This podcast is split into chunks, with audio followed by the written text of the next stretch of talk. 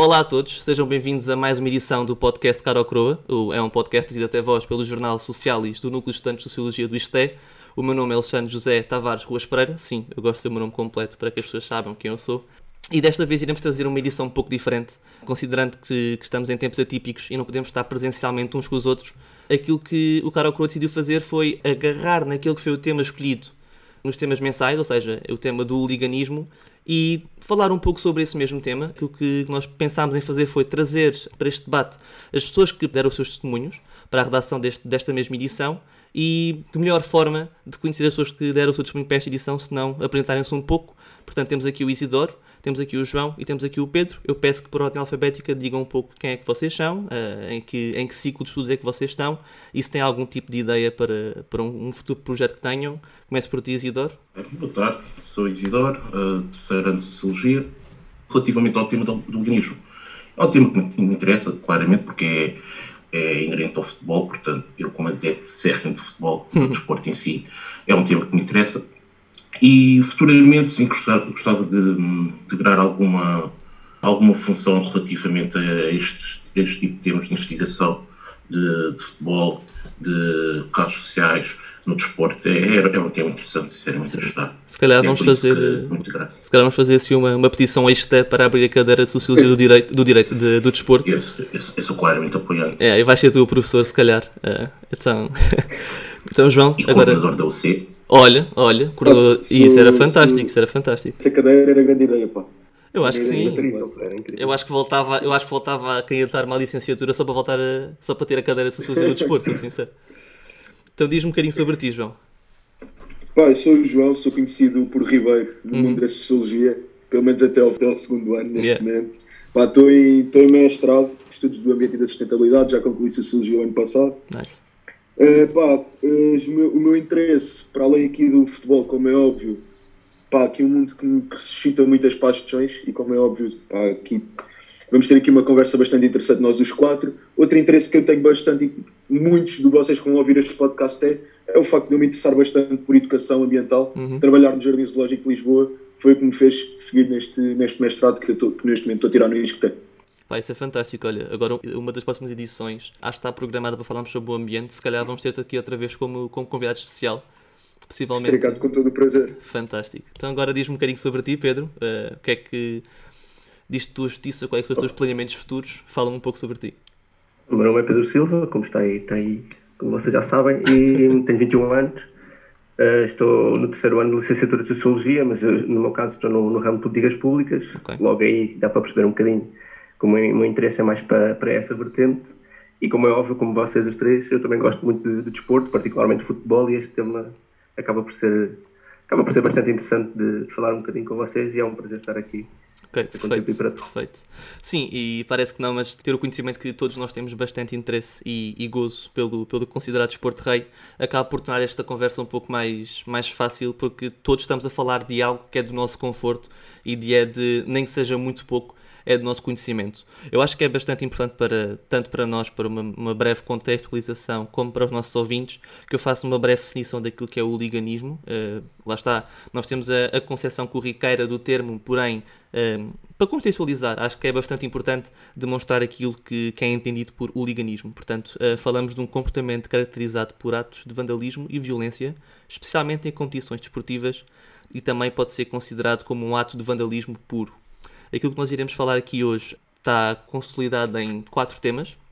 Iremos primeiro falar sobre a identidade cultural do hooliganismo, as medidas de combate ao hooliganismo, o hooliganismo e a política e, por fim, o caso português e iremos relembrar a agressão na Academia de Alcochete, Clube Sporting Clube de Portugal.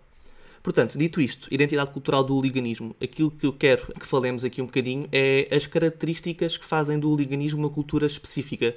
Ou seja, quando aqui nós olhamos para aquilo que é uma entidade cultural, está tudo no nome. É, é uma cultura que tem uma identidade própria, tem características próprias que fazem com que esta cultura seja super diferente das outras, seja uma cultura própria. Dito isto, qual dos três dos nossos convidados quer avançar um pouco para falar acerca da identidade cultural do hooliganismo? Ah, eu posso, posso abrir já aqui a hostilidade é, claro, neste, força. Neste, neste ponto. Bom, acho que aqui o ponto, acho que aqui logo o primeiro ponto principal a fazer aqui uma diferenciação Uhum. é que nós estamos muito habituados a colocar tudo no mesmo saco. Yeah. Pá, e algo que eu, que eu expus no, no Socialis foi que existem diferentes tipos de, de adeptos. Uhum. Existe aquele adepto, aquele adepto mais comum que vai à bola e senta-se na central. Temos o- os ultras, que são os das claques, os adeptos associados a, a claques, ou seja, a movimentos organizados, que normalmente localizam-se, por exemplo, no estádio do, do Sporting Clube Portugal, localizam-se no topo sul. E depois temos os casuais, que é um movimento mais recente, muito mais associado ao hooliganismo do que, por exemplo, os, o movimento ultra ou os adeptos no- normais, digamos assim. Pá, os, os adeptos, o hooliganismo acaba por ser, e se, e se formos pesquisar um pouco e ver um pouco aqui o surgimento do, do hooliganismo, acaba por ser pessoas completamente normais como nós, que encontram ali ao fim de semana uma oportunidade de, de, muitas vezes largar algumas frustrações expelir um pouco da, da raiva que têm sobre algum tema, isso acaba por se refletir no desporto rei, no, ou seja, no futebol. Outro ponto aqui importante em relação, em relação ao, ao liganismo, é importante percebermos que aqui o liganismo acaba por ser um, um processo em que dois grupos de diferentes clubes se encontram fora do estádio. Uhum. Muitas vezes os confrontos que existem dentro do está- do estádio são entre adeptos comuns. Eh, Podemos, podemos dar o- um exemplo, por exemplo, no, no Sport Lisboa e Benfica. Vemos muitas vezes adeptos comuns que discordam. Ainda, ainda vimos agora com, Noronha, com as eleições do Noronha Lopes e o Luís Chico Vieira, basta adeptos discordarem e dá asa a algum tipo de agressão verbal ou física. O liganismo não é nada disso. O liganismo é, uma, é um mundo completamente à parte e não é um mundo que existe muito em Portugal. Em Portugal nós identificamos muito mais com o movimento ultra e com o movimento casual.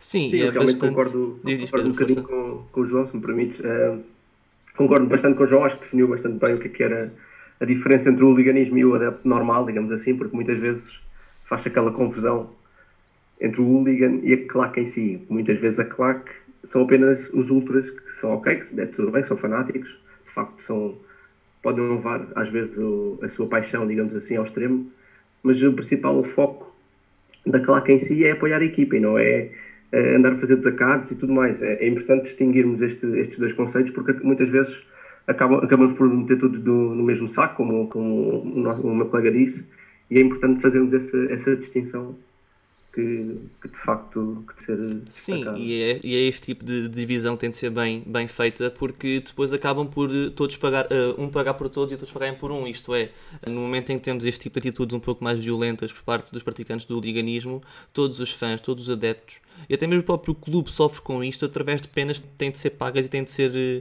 aplicadas aos clubes que nada a ver têm com isto. Isto são pessoas que ahm, praticam um tipo de violência que é indissociável do futebol e acaba por prejudicar tanto os adeptos como o clube e até mesmo os próprios jogadores.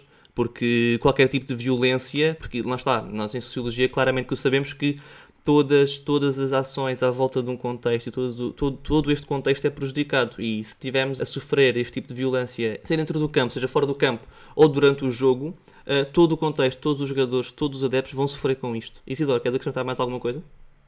Eu tenho a concordar com o João. hum, penso que ele fez a definição perfeita entre o hooliganismo e as claques, mas penso que também uh, a cultura portuguesa e a comunicação social em si tem muita culpa neste, neste englobar da definição em apenas um. Portanto, se nós olharmos para o caso, por exemplo, inglês, em Inglaterra não existem claques, não existe sim. nenhum clube inglês que tenha claques, mas é um país claramente e exclusivamente conhecido pelo hooliganismo nos anos 80, anos 70, até à, à, às medidas que a Thatcher uh, Até o Euro 2016, Isidoro, se quiseres pegar no Euro Sim, também, 2016. também as revoluções que fizeram, que fizeram em França. E é aí que vemos, vemos que em Inglaterra talvez eles estejam mais associados ao movimento do leganismo que em Portugal, que é meramente claques. Claques que servem para apoiar, claramente que de vez em quando cedem, ah, digamos, comportamentos, como, como, como iremos abordar posteriormente. As próprias claques dentro têm confusões, como por exemplo teve a Juveléu, tem, tem o Diretivo, tem o Juném, tem, tem várias claques dentro do próprio grupo. Mas é- acho que é senso comunal aglomerarmos claque e organismo numa só definição, porque são completamente diferentes, são culturas completamente diferentes. E acho que Portugal, felizmente, não, não tem tanto, tanto esse movimento em Portugal, exceto algumas exceções, claro. Claro, e isso é bastante, isso é bastante bom, um, porque acaba por não prejudicar tanto o nosso ambiente futebolístico. Um, e sim, e agora que fizeste referência aos casos ingleses, e falaste na, no caso da Margaret Thatcher, quais é que acham que são as principais medidas de combate ao oliganismo? Isto é, vocês irão dar caso como já foram vistos e redigidos no, nos temas mensais, em que fala do cartão de débito, que eu quererei que vocês elaborem um pouco sobre o mesmo, que mais medidas de combate ao oliganismo é que podem ser feitas? De que forma é que isto pode ser controlado? Porque lá está, acabar isto nunca irá acabar, a verdade é esta. Podemos não ter casos tão agressivos em Portugal, e aliás, são quase nulos os casos em Portugal, mas este fenómeno continua, continua a ser existente e que medidas de combate vocês acham que são as mais pertinentes e aquelas que mostram melhores resultados? Ah, se me permitem, olhando para o caso português, uhum. temos o cartão de débito, como uhum. já referiste, e não, não vejo muitas medidas, a não ser a consciencialização por parte das pessoas ou talvez uma maior fomentação de informação. No caso português não vejo muita coisa. Relativamente aos outros países europeus, já tivemos o thatcherismo, uhum. já, já abordaste, mas se nós olharmos mesmo para a cultura inglesa, se olharmos para a cultura neste momento do, leste da Europa, porque a Rússia e esses países agora estão cada vez mais afincos na, no caso do liganismo, se olharmos para a cultura deles, é, é praticamente intrínseca a cultura do liganismo e o futebol. Porque o que acontece antes dos jogos que, que eu vejo em, em vídeos de YouTube ou assim jogos, o que eu vejo é antes dos jogos eles vão ao pubs uhum.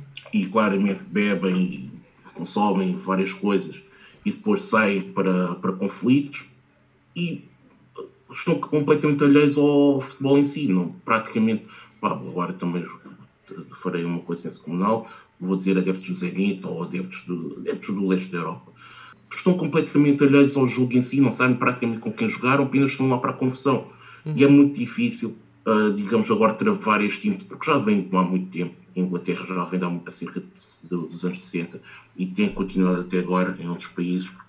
E é muito difícil agora dizermos basta esse tipo de, de movimento e esse tipo de ações, porque está intrínseco na sociedade deles, está intrínseco no, no futebol deles, é praticamente enraizado. Não, não estou a aglomerar toda a gente uh, do mundo de futebol inglês e do mundo de futebol do leste europeu, sim, sim. mas uma grande parte, uma grande parte vai lá para arranjar confusão e tal como o João há pouco disse sobre o Euro 2016, que é um caso ainda recente, vão lá, foram num país europeu, num, digamos numa competição europeia ou até muito controlada pela polícia e deveria haver mais possibilidade e tudo, pá, fez, fez também uma coisa, portanto eu acho que está praticamente interesse nessa, nessa sociedade. Uhum. Isso se olharmos um bocadinho uh, para o caso inglês, acho que é importante até observarmos nos anos 80 e os anos 90 que de facto o oliganismo cresceu imenso e, e teve o seu, o seu, destaque maior nessa altura, mas com as medidas que, que, o, que o, governo inglês conseguiu implementar, é verdade que teve as suas, as suas coisas boas e as suas coisas más para o ambiente esportivo, mas a verdade é que o oliganismo em Inglaterra cresceu de uma forma gigantesca e, e de facto, através de uma maior segurança, através de uma maior punição seja dos adeptos, seja dos clubes, existiu um decréscimo gigante no que diz respeito ao liganismo. E isso é um facto e parece-me que em Portugal, apesar de ainda não existir um, um, um, um fenómeno de oliganismo assim tão grande, sinceramente não, não, acho, não acho isso. Acho que de uhum. facto existem claques, existem os chamados ultras, mas não existe um, grande, um grande foco de oliganismo. E acho que sinceramente, antes de, de, de que isso aconteça, parece-me importante que em Portugal sejam os clubes que já tentam fazer isso através da legalização das claques e tudo okay, mais. Okay. Mas, muitas vezes, mas muitas vezes isso é pouco, acaba por ser pouco, porque, como todos sabemos, existem claques que continuam a ser legalizadas e continuam a ter apoio dos clubes. E mesmo claques legalizadas acabam por eh, ter algum, alguns facilitismos que, que deixam a desejar, tendo em conta que muitos adeptos dessas mesmas claques só estão lá para, para os desacatos e para, e para, e para, para fazer distúrbios e tudo mais. Ou seja, para além dos clubes, acho que é importante que haja uma intervenção governativa de modo a tentar controlar um bocadinho esta questão. Ok, então um pouco daquilo que tu acabas por sugerir, Pedro, é haver tanto uh, um esforço por parte do, dos clubes, como também um esforço por parte da Liga, pela Federação Portuguesa de Futebol, e também um pouco um, o esforço por parte do Governo para que todas estas medidas entrem em vigor, de modo a que seja reduzida a, a prática do liganismo, certo? Exatamente, precisamente. Okay, ok, perfeito. Lá está, no, no, caso em Portugal acaba por não ser muito, não ser muito vigente, mas lá está, uh, todo o cuidado é pouco e acredito que caso aconteça algum tipo de deste movimento que acaba por ser um, enquadrado e e caracterizado como liganismo, deve ser logo cortado o mal pela raiz. João, queres acrescentar alguma coisa a este tema? Uh, sim. Perfeito. Ah, eu quero tocar aqui em dois, em dois, em dois pontos, em três pontos principais, aliás. Uhum. Quero, começar, quero começar aqui por referir que o cartão de adepto, apesar de ser neste, neste contexto estarmos associá-lo ao liganismo, ele serve apenas para identificar adeptos que se sentam nas bancadas que são destinadas a claques, okay. ou seja, ele está, apenas, ele está apenas associado a movimento ultra e não está associado a casuais, uh, nem, a, nem a hooligans, ok? Portanto, só se eu me sentar na bancada, por exemplo, sul do estádio do, do estádio do Sporting Clube Portugal, é que vou ter, tenho de ter o cartão adepto para ser, para ser rápida a identificação feita pelas autoridades. O cartão de adepto acaba por ser algo que é utilizado apenas para os ultras e não para os hooligans, nem para os casuais. O segundo ponto, o segundo ponto que eu quero deixar aqui tem a ver com, tem a ver com, com os dirigentes do futebol português. Os dirigentes do futebol português deviam ser os primeiros a combater esta questão da violência no desporto.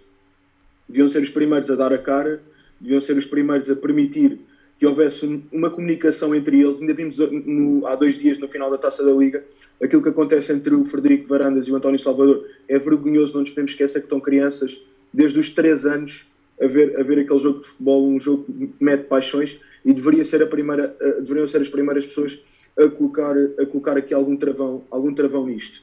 Só, só que em relação ao cartão de do cartão de débito, só para fazer aqui uma ressalva, é importante referir que vários grupos ultras do, do Campeonato Português, nomeadamente Sporting, Académica, Estoril, Moreirense, entre muito, muitos outros, tiveram uma reunião na altura, na altura para, para serem contra o cartão de débito, de, cartão de débito, tiveram várias estágios, inclusive o Braga também participou nisto, Uh, neste caso, o Benfica não participou nisto porque os grupos não estão legais, uhum. portanto, não os influenciaria a eles. Portanto, eles continuam, continuam a ir para lá sem cartão de adepto, não, necessário, não é necessário terem cartão de adepto. E outra coisa é importante, por exemplo, houve, houve um líder de uma claque em Portugal que foi ao Parlamento discutir esta questão do cartão de adepto há uns anos. Na altura não foi para a frente e é sempre um diálogo importante entre, entre, ambas, entre ambas as partes. Uhum. Última coisa que eu quero, que eu quero referir no que toca a isto. Para mim, o terceiro a terceira grande potência e que devia ter alguma, algum, algum cuidado nas informações que transmite é sem dúvida nenhuma, como o Pedro já tinha tocado há pouco, ou o Isidor, já não lembro quem foi, tem a ver com a comunicação social. Uhum, a comunicação sim. social é um ponto é um ponto importantíssimo aqui porque são as que vão gerir as emoções. Muitas vezes, como nós sabemos em Portugal, todos os programas a seguir às 10 da noite uhum. são todos sobre desporto, Sim. em todos os canais. Exatamente. E, se, e se tivermos incendiários, como temos, por exemplo, na CMTV, um, um Otávio Lopes um, um, o do Porto, que agora não me recordo, não me recordo o nome, mas eu já, eu já vos digo, já vou, já vou ver, e já vos digo, eles, eles incendeiam de uma Aníbal forma. Pinto. O Aníbal Pinto, exatamente, obrigado. Como temos, como temos do Sporting e temos do Benfica, temos todos os clubes, eles incendeiam de uma forma aos adeptos uhum. que, que deve ser totalmente controlada por, por canais, canais que são públicos a toda a gente. Sim, e, e sim, e tens, tens toda a razão, principalmente no aspecto da comunicação social, porque lá está, aquilo que passa até nós é aquilo que é filtrado e é aquilo que é permitido por este tipo de, de órgãos de comunicação social que só, e disseste tu muito bem, João, só incendiam aquilo que querem incendiar. Portanto, daquilo que é dito lá é um, com um propósito específico. Bem, o Tal nosso... como acontece aqui no desporto, deixa-me só acrescentar, Sim, sim, também perfeito. acontece na política, lá está. e Claro, claro, e acabas por fazer a ligação, acabas por fazer a ligação perfeita para falarmos sobre o nosso terceiro subtema, em que falamos sobre o liganismo e a política e as fortes ligações do liganismo com os movimentos extremistas, eh, principalmente temos eh, visto e temos conhecimento de movimentos de extrema-direita fortemente ligados com o liganismo, até mesmo movimentos nazis. Um, qual de vós os três é que gostaria de começar a falar um pouco sobre este tema? Po- Posso ir eu? Se, Claro, se- claro, claro que sim, Isidoro, sem problema. Relativamente ao- à ligação política entre o, o liganismo e as- as- a política em si, penso que é muito fácil associar ao, à extrema-direita, porque hum, o que vemos, maioritariamente, volto a tocar neste caso, maioritariamente no leste da Europa, são, são adeptos, adeptos casuais, uh, hooligans, muito conotados à extrema-direita, com, com ideias eh, radicais, e hum, penso que é, é muito fácil associar o liganismo à extrema-direita neste caso. Extrema-esquerda não, não vejo muito, não vejo muito associado Uhum. a esse tipo de temas. É mesmo extrema-direita, não só pelos comportamentos mais agressivos, como as próprias marcas no corpo, tatuagens, sim, com, sim, com plásticas, sim, sim, entre outras muitas coisas. Isso até Penso acaba por é... fazer ligação entre o primeiro tema e tudo. Já reparaste a forma como, como a ligação entre os movimentos uh, de extrema-direita e através destas, destas práticas de tatuagens e de roupa acaba por, eh, por mostrar a identidade cultural do liganismo, só que lá está, tem de ser feita uma boa definição e uma boa distinção, porque não é porque existem práticas liganísticas uh, de extrema-direita que todas elas de extrema-direita. Por isso, estar aqui, sim, fazer sim, ênfase, exatamente. estar aqui a fazer ênfase na questão de ser extremistas e não ser só de extrema-direita. Mas continue, Isidoro, desculpa. Sim, exatamente. É, não, não, não há muito a acrescentar. É, sincero, por exemplo, posso dar uh, o exemplo do, do Atlético Madrid, como claro, já, teria, sim, sim, já tinha dado no, no, no, texto de opinião. Uhum. Uh, eles têm uma claque chamada Frente Atlético, que já esteve envolvido em vários confrontos, não só em Espanha, como recordo há cerca de 10 anos com, com o Sporting da Liga Europa, onde tiveram um confronto fora do estádio, é um, uma claramente conotada à extrema-direita, e é, é mesmo só isso. Eu não, eu não me recordo de ver uh, a extrema-esquerda uh, conotada este tipo de, este tipo de movimentos. É mesmo, é quase indissociável, mas como tu disseste, não, não podemos remeter todos os casos do liganismo à extrema-direita talvez seja mais comum contar a extrema-direita, mas não, não podemos conotar e colocar todos no mesmo saco. eu concordo, concordo com o que o Isidoro disse, 100%. Pá, só que também o Isidoro trouxe um exemplo bastante bom da frente Atlético, do Atlético de Madrid. Eu vou trazer um exemplo que é mais que é aqui português. Por exemplo, o grupo 1143, não sei se vocês ah, conhecem, sim, já ouviram sim, falar. Sim, claro. Pronto, um grupo que era, que era, de, que era da Juventude Leonina e que depois de, que se afastou deles e, e, teve presença assídua no estádio de Alvalade até há muito poucos anos um, e, era, e era um grupo que poderia, que podia ter tarjas dentro do estádio de Alvalade. Hum. Portanto, estamos a falar de um grupo de extrema-direita completamente nacionalista que poderia ter tarjas dentro do estádio de Alvalade. E como, e como este exemplo, existem outros. Também já vimos no Benfica alguns, alguns, algumas tarjas ligadas, ligadas a este tipo de, de movimentos, como já vi. No Porto, por acaso, acho que nunca, nunca, nunca, nunca, nunca vi. Os dois casos têm assim mais é do Benfica e do Sporting. Nos 80 e 90 acabava por existir também, mas sim, mas por acaso também penso que. Pronto, exatamente, sim. Acho que aqui os mais recentes e que se ligam muito são estes dois, estes dois clubes. Pronto, depois leva àquele, leva àquele, àquele primeiro que nós falámos, de, do, dos casuais, que são movimentos, é um movimento dos novos hooligans, como eles chamam, e é um movimento muito parecido com o hooliganismo, com outras nuances, como é óbvio, mas é um, mas é um, movimento, é um movimento parecido e que também traz um pouco à baila esta, esta discussão. Pedro, queres adicionar? Portugal, sim, perfeito. Sim, sim, acho que em Portugal acaba, atualmente acabamos por. Mesmo as próprias claques acho que têm tido um papel até um pouco importante neste sentido de tentar, tentar afastar um bocadinho a política do, do futebol e do desporto, atualmente, porque lá está, como, como, disseram, como disseram antigamente, não era assim, uhum. mas se olharmos para, para casos como, como a Polónia ou até a Itália, temos claramente grupos conotados à extrema-direita que acabam por ser um veículo gigantesco para, para, conseguir, para conseguir dar asa ao, ao crescimento da, da própria extrema-direita. Mas ainda, ainda indo um, um pouco de encontro ao que o Isidoro disse, acho que de facto existe maior extremismo de direita no que diz respeito ao, ao. No entanto, acho que também é importante destacar que também existem extrema-esquerda, apesar de, de, de não, não, ser associado talvez ao racismo, à, à homofobia, à xenofobia. No entanto, continua, continua a existir na mesma grupos desse género que acabam por, por ser também violentos e acabam por disseminar o, o ódio e, e, é importante é importante fazer essa, essa esse destaque mas obviamente que, que sim que a extrema direita neste caso é, está muito mais presente no, no que diz respeito ao fenómeno do liganismo. Sim, e o perigo disto é que estamos a cruzar dois mundos, cruzar o mundo do lazer, que é o mundo futebolístico, e depois o mundo uh, da extrema-direita, que é o mundo político, estar a cruzar os dois e estar a misturar os dois discursos de modo a que se tornem uh, misturados, ou seja, de, de, forma a que parece que estamos a falar de uma coisa, mas afinal estamos a incitar o discurso de outra, de, tem de ser uma coisa muito preocupante, tem de ser uma coisa muito preocupante, tem de ser uma coisa entendida, tem de ter muita atenção, principalmente, como foi falado ainda há pouco, eh, nos casos de, dos, dos programas de comunicação social.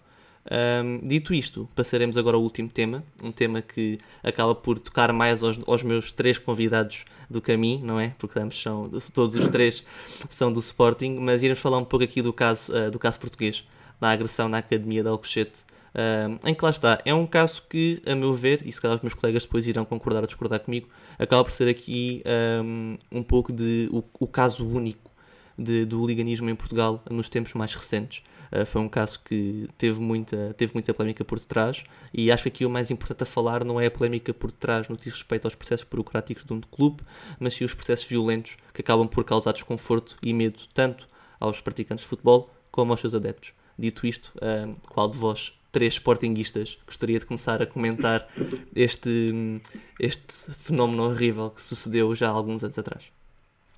Posso, posso começar já eu?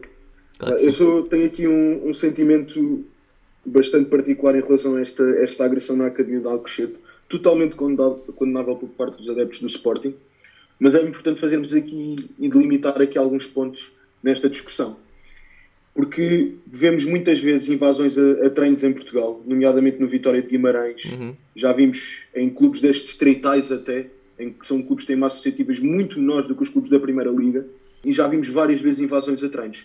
O que, o que, é, o que é que aconteceu aqui nesta, nesta, nesta invasão ao, ao? Isto, tem, isto tem, aqui alguns, tem aqui algumas limitações importantes. Muitas das pessoas que estavam nesta, nesta invasão são pessoas tal e qual como nós que acabaram por ser influenciadas por um movimento de grupo ok? Agora acaba por ser para haver pressões exteriores para exercer aquele comportamento. Uh, porque aquilo, aquilo que, se, que se deu a perceber, e eu aqui falo com algum, com algum conhecimento perto deste caso, é que o, o que eles iam lá fazer era aquilo que se chama apertos. Uhum. Era o que, se, é o que por exemplo, os adeptos do Guimarães fazem, os White Angels, é o que fazem, é o que fazem outros adeptos, outros adeptos, em muitos casos, cá em Portugal, principalmente. Como, por exemplo, fizeram os adeptos do, do Clube do Sapinto há pouco tempo, quando, quando foram ao treino falar. Vasta Gama. Uhum. Vasta Gama, obrigado. Uh, que foram falar com, com o Sapinto e com todos os jogadores ao treino. Portanto, aqui é uma, é, um, é uma coisa totalmente condenável, mas existem várias nuances neste, neste caso que são importantes para, para o conseguimos analisar. Claro que este é o caso mais perto do liganismo que tivemos em Portugal, não deixando aqui e pegando aqui nos nossos aqui nos três convidados, dois casos que são particularmente chegados a nós, no caso do Very Light em 96 e, e da Marta Marco Ficini, também na Rotunda, para mim também são casos tão graves como este, sendo que este aqui tomou algumas repercussões porque uhum. afetou, afetou diretamente o clube e não foram os adeptos. Eu concordo, concordo plenamente com, com o que estavas a dizer, acho que, acho que de facto tomou proporções gigantescas e que tomou, e acho, e acho que fez sentido. No entanto, acho que fizeste bem em destacar essas, essas, essas, duas, essas duas ou três nuances que me parecem, me parecem claramente importantes de, de falar. Uh, mas lá está, mas, mas concordo plenamente contigo, acho que é, acho que é perfeitamente condenável e, e, e, sinceramente acho que neste caso, mas também noutros, os dirigentes, os dirigentes desportivos em Portugal têm um grande papel uh, para tentar acalmar os ânimos no que diz respeito ao panorama desportivo em Portugal e acho que é importante que, que se comece a olhar para, para o desporto de outra forma e, e, que se tente, sinceramente, e que se tente, que se tente olhar para o desporto como uma festa, vá, apesar de, de achar importante haver claques, achar importante haver adeptos. E acho, acho que é bom haver algum tipo de fanatismo, algum tipo de rivalidade, mas sempre dentro, dentro do, dos limites. E sinceramente, este aqui foi claramente um caso que se deu ao, ao, que não pode e não pode acontecer, esperemos que nunca aconteça mais. E que o, tanto o governo como os clubes tenham, um, tenham uma intervenção séria no que diz respeito a, a este caso específico. Oh Pedro, desculpa, desculpa Isidoro, deixa-me só aqui acrescentar aqui dois pontos em relação àquilo que tu falaste.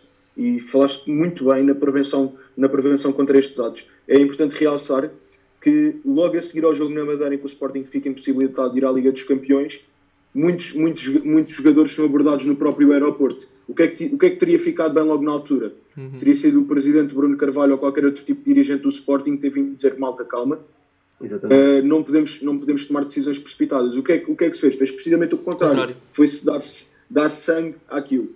Outro ponto que eu quero só aqui acrescentar muito rápido é em relação, por exemplo, às finais no Jamor. As finais, eu já fui a três finais no Jamor, uma delas contra, contra o Futebol Clube do Porto, em que somos, somos clubes completamente rivais e não, não me lembro de um incidente relevante nessa final no Jamor ok? Portanto, é possível haver futebol e no Jamor nós estamos colados aos adeptos do Porto. Eu estava aqui com os meus amigos e os do Porto estão, estão literalmente ao meu lado. Portanto, é possível conviver, conviver com os adeptos da equipa contrária sem, sem, sem extrapolar para a violência e sem para insultos, insultos, insultos verbais. Desculpa, Isidoro. Eu também só vou dar assim, uns apontamentos, concordar claramente com, com as opiniões do João e do Pedro. Uh, concordo plenamente com, com, o facto de João ter explicado o caso de Alcochete e também ter comparado com o caso do, do Vitória em Guimarães, Sim. porque o que, o que acontece é o seguinte, por parte da comunicação social, é talvez a Alcochete, claramente pelo Sporting e pelo nome Sporting, é muito mais mediático que o, caso que aconteceu em Guimarães.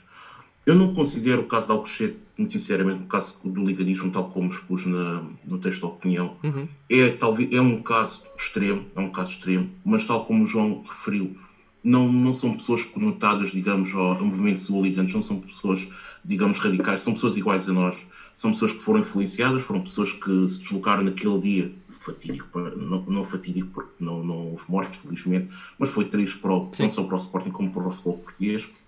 E não, tem, não considero que tenha sido um caso de liganismo. Foi um caso extremo, um caso uh, que vai ficar marcado no, no futebol português mas tal como o caso do Light, tal como o caso do, do ataque a Guimarães, que não, não foi talvez tão noticiado na altura, e o próprio treinador Pedro Martins, numa intervenção, quando, quando questionado sobre o caso Alcochete, ele disse que Guimarães foi tão ou pior que Alcochete, apenas eu é, eu é que controlei melhor, palavras de Pedro Martins, e temos outros vários casos, o Benfica também teve caso, um caso com o Paulo Aymar que supostamente foi agredido para dentro do, do Benfica no treino.